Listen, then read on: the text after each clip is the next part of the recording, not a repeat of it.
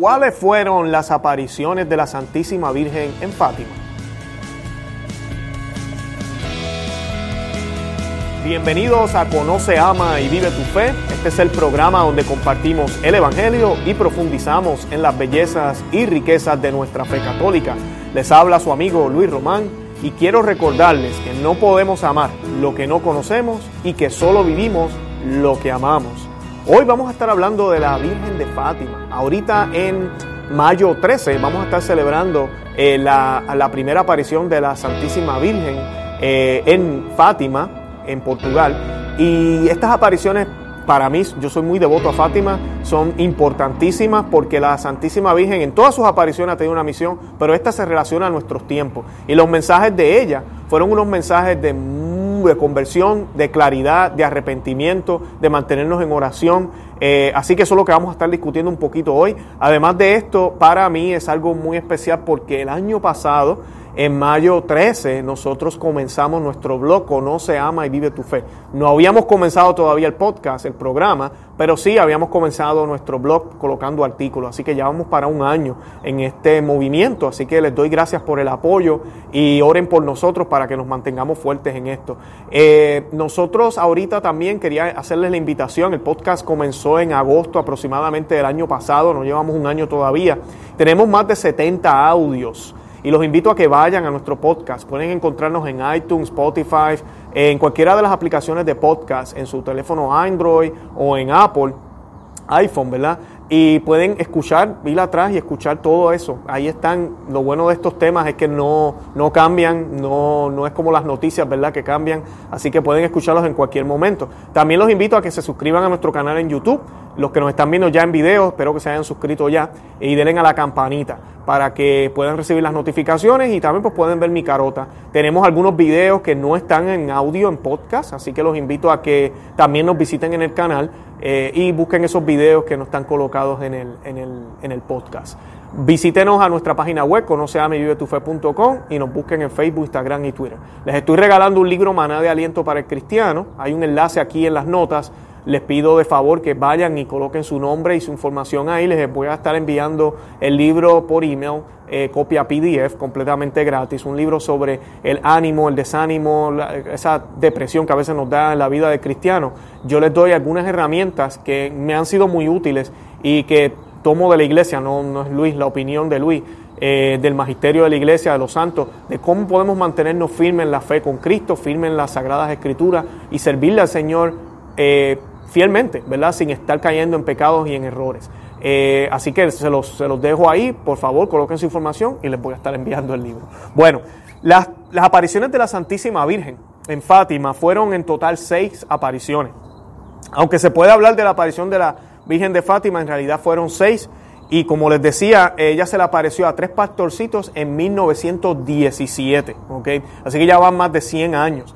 Eh, los nombres de ellos eran Santa Lucía y su primo San Francisco y, Jacinta. ¿okay? Vivían en el pueblo de Alyustre en Fátima y trabajaban como pastores en los rebaños de su familia, eran gente humilde. El 13 de mayo ¿verdad? del mismo año, los tres niños vieron una aparición de la Virgen María que les dijo, entre otras cosas, que regresaría durante los próximos seis meses, todos los días 13, a la misma hora.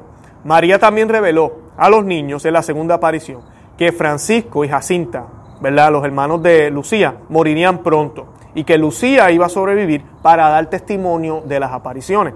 En la tercera aparición, que fue el 13 de julio, eh, Lucía se le, revela el secreto, se le revela el secreto de Fátima, disculpen. Según los informes, ella se puso pálida y gritó de miedo llamando a la Virgen por su nombre. Hubo un trueno y la visión terminó. El 13 de agosto, en que debía darse la cuarta aparición, los niños no llegaron a Coba de ira, pues fueron retenidos por un administrador, o podemos decir por la policía en un sentido. Así el encuentro con la Virgen ocurrió el 19 de agosto en un lugar llamado Valijos. Los niños volvieron a ver la Virgen el 13 de septiembre en Coba y las, en la sexta y última aparición el 13 de octubre, ante miles de peregrinos que llegaron a Fátima, se produjo el denominado milagro del sol, en el que luego de la aparición de la Virgen los pastorcitos eh, se pudo ver al sol temblar en una especie de danza según los testimonios. Esto está documentado con fotos, están periódicos de esa época. Eh, esto fue un evento muy grande en aquel momento, inclusive periódicos seculares, que yo creo que hoy en día no lo harían, eh, reportaron esta noticia, así que me parece impactante. Francisca, Francisco, disculpen, y Jacinta murieron pronto y Lucía se hizo religiosa. una pandemia de gripe española barrió España en 1918 ¿verdad? Justo después de estas apariciones y mató cerca de 20 millones de personas. Francisca y, Jacinta contrajeron la enfermedad ese año y fallecieron en el 1919 y 20, respectivamente, como lo había profetizado la Santísima Virgen. Lucía entró en un convento de las hermanas Doroteas. El 13 de junio de 1929, en la capilla del convento, Lucía tuvo otra experiencia mística en la que vio a la Santísima Trinidad y a la Virgen María. Esta última les dijo, ha llegado el momento en que Dios le pide al Santo Padre, en unión con todos los obispos del mundo, hacer la consagración de Rusia a mi Inmaculado Corazón, prometiendo salvarla por este medio. El 13 de octubre de 1930, el obispo de Leira proclamó las apariciones de Fátima como auténticas. Eh, entre 1935 y 1941, bajo las órdenes de sus superiores, Sor Lucía escribió cuatro memorias de los acontecimientos en Fátima. Estos son los famosos, las famosas visiones. En la tercera memoria, publicada en 1941, escribió dos primeras partes del secreto y explicó que había una tercera parte que el cielo aún no le permitía revelar. En la cuarta memoria añadió una frase al final de la segunda parte del secreto. En Portugal se conservará siempre el dogma de la fe. Esta frase fue la base de mucha especulación. Se dijo que la tercera parte de secreto se refería a una gran apostasía, eh, lo cual yo estoy 100% de acuerdo, ahorita hablamos de eso. Tras la publicación de la tercera y cuarta memoria, el mundo puso atención en el secreto de Fátima y las tres partes del mensaje, incluyendo la petición de la Virgen para que Rusia se consagrase a su inmaculado corazón a través del Papa y los obispos del mundo. El 31 de octubre de 1942, Pío XII consagró no solo a Rusia, sino a todo el mundo al Inmaculado Corazón de María. Lo que faltó, sin embargo, fue la participación de los obispos del mundo. Eso no, ¿verdad? No vinieron todos los obispos del mundo y era uno de los requisitos. Por eso es que luego se vuelve a hacer. En 1943 el obispo de Leira ordenó a Sor Lucía poner el tercer secreto por escrito, pero ella no se sentía en libertad de hacerlo hasta 1944.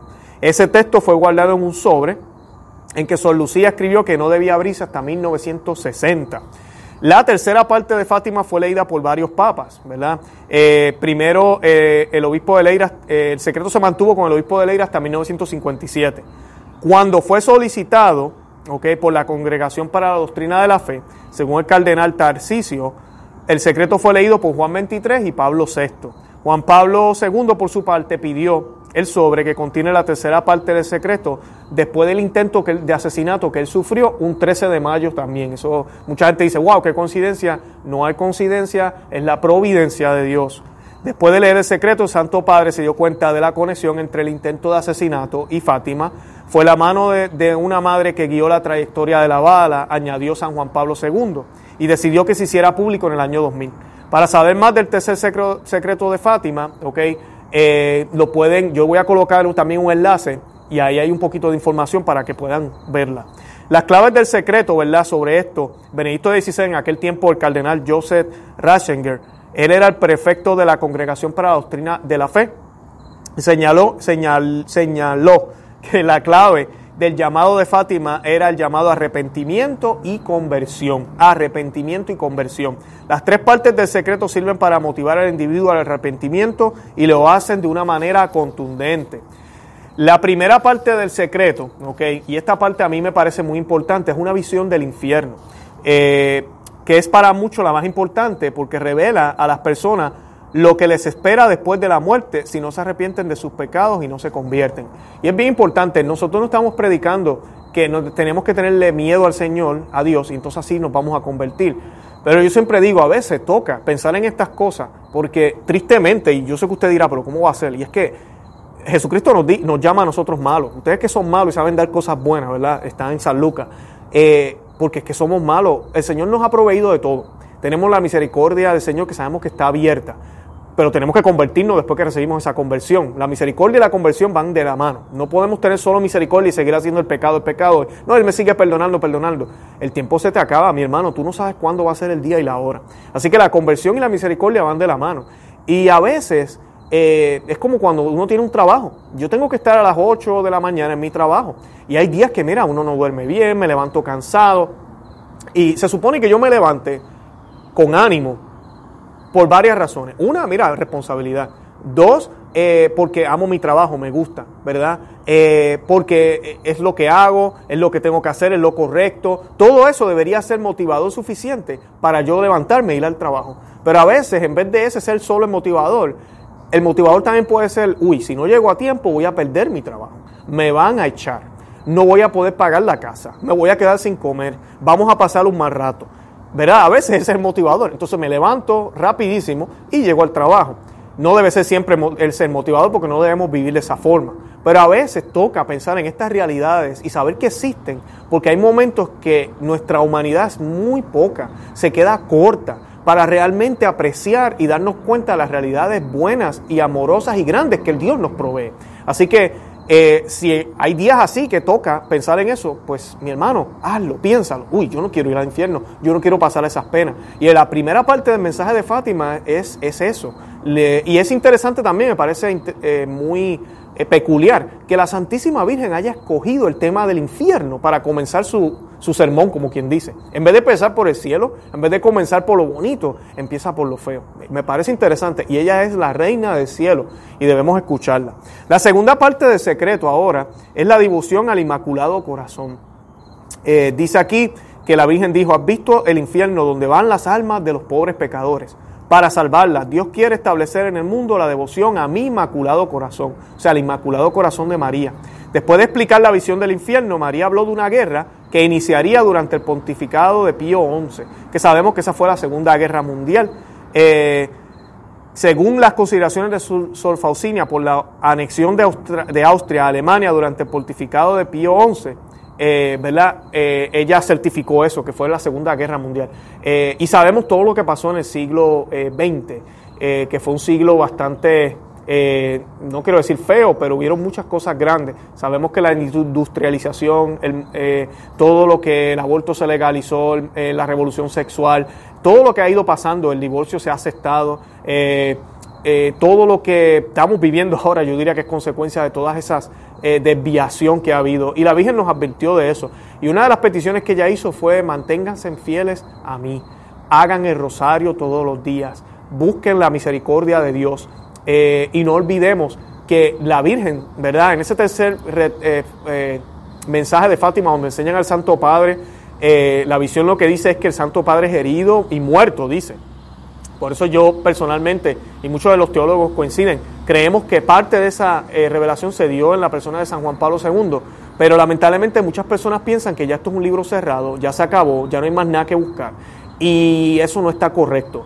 Todavía Fátima está vigente. Y Fátima nos habla también y nos hace referencia a la apostasía. En otras apariciones de la Virgen, ella habla de eso. ¿Y a qué se refiere de la apostasía? No estamos hablando de que la iglesia va a ser destruida, pero sí estamos hablando de que dentro de la iglesia van a haber errores dentro de la iglesia, no la iglesia. La iglesia no puede estar en error, la iglesia es santa porque es el cuerpo de Cristo, la iglesia es perfecta porque Cristo es perfecto, la iglesia como cuerpo. Pero los líderes de la iglesia, eh, la Santísima Virgen habla de eso. Eh, en otras apariciones, y muchos teólogos coinciden de que Fátima eso era lo que nos quería advertir, de que iba a haber una gran apostasía. No es accidente, lo hemos visto ahorita mismo aquí en los Estados Unidos, hay sacerdotes predicando a favor de las bodas homosexuales, dando bendiciones. Tenemos siete conferencias episcopales en el mundo dándole comunión a divorciados. Eh, y tenemos cardenales contra cardenales, obispo contra obispo, algo que, es bien difícil de, ver. Es el tiempo que nos ha tocado eh, vivir. Eh, y no es la primera vez que sucede, eso sí. Pero lo que sí está sucediendo ahorita es ver cómo algunos obispos y cardenales hablan de este relativismo y esta religión universal de hombres y se han olvidado que se supone que lo que hagamos es predicar a Cristo y que solo en Cristo podemos tener unidad. Eh, no queremos hablar del Señor de esa manera porque ofendemos a los otros que practican otras religiones. Eh, vemos líderes de la iglesia besando el Corán, haciendo eh, gestos y genuflexiones a Buda, Eh, en los 80 vimos una imagen de Buda encima de un tabernáculo con un papa presente. Eh, han sucedido unas cosas que, que no, no están bien, pero sabemos que el Señor está en control y sabemos que Dios, ¿verdad?, es quien obra a través de estas acciones. Ahorita mismo con este pontificado, ustedes saben que tenemos a un papa que es un señor sencillo, debemos orar mucho por él, pero es muy, muy ambiguo muchas veces cuando habla de temas de moral y de fe. Eh, ha dicho cosas que se podrían tomar en contra de lo que la iglesia ha enseñado. Y pues yo siempre les doy el consejo, vaya hacia atrás, mire lo que el magisterio ha enseñado y entonces trate de empatar lo que ha dicho Francisco con eso. Es difícil a veces, pero eso es lo que hay que hacer. La iglesia no puede cambiar doctrina, nunca lo ha hecho ni lo debe hacer, porque entonces estaríamos en contra de Cristo. Cuando vemos hacia atrás, y en el caso de la iglesia, nosotros no podemos eh, mirar todo como lo último que se dijo es lo que vale, porque entonces estaríamos pecado contra Cristo. Usted coloca los concilios, todos los concilios que han habido, y si se dijo que, la, que era pecado, eh, vamos a decir, la Virgen fue virgen toda la vida, ¿verdad? Y se dijo desde un principio. Tenemos que entonces mirar, ¿verdad? ¿Qué se dijo antes? ¿Qué dijeron los apóstoles? Y si no, hay que llegar hasta las Sagradas Escrituras en donde eso está basado. Eh, por ejemplo, se dijo que había que estar bautizado para ser salvado. Eh, ¿Dónde dice eso? Ah, eso es el concilio de Trento. Esa gente eran unos fanáticos. Ahorita eso es bien poco ecuménico, eso no es pastoral. ¿Cómo vamos a decir que el que no está bautizado no se va a salvar? Bueno, vámonos hacia atrás. ¿Qué dijo eh, tal o papa? ¿Qué dijo el otro? ¿Qué dijo el otro? Y si seguimos hacia atrás y vamos y vamos y vamos, vamos a llegar hasta Mateo, donde, donde Jesucristo le dice a Nicodemo que quien no nace del agua y quien no nace del Espíritu, ¿verdad? No puede entrar al reino de los cielos. Entonces la misma palabra del Señor. Así es que nosotros podemos confirmar lo que se está diciendo y así podemos darnos cuenta si hay algún grado de error o si hay alguna cosa que, es un poco ambigua y se puede interpretar de una y de la otra. Yo les pido encarecidamente que oremos por el Papa. No está bien estar en contra de él, debemos estar siempre con él.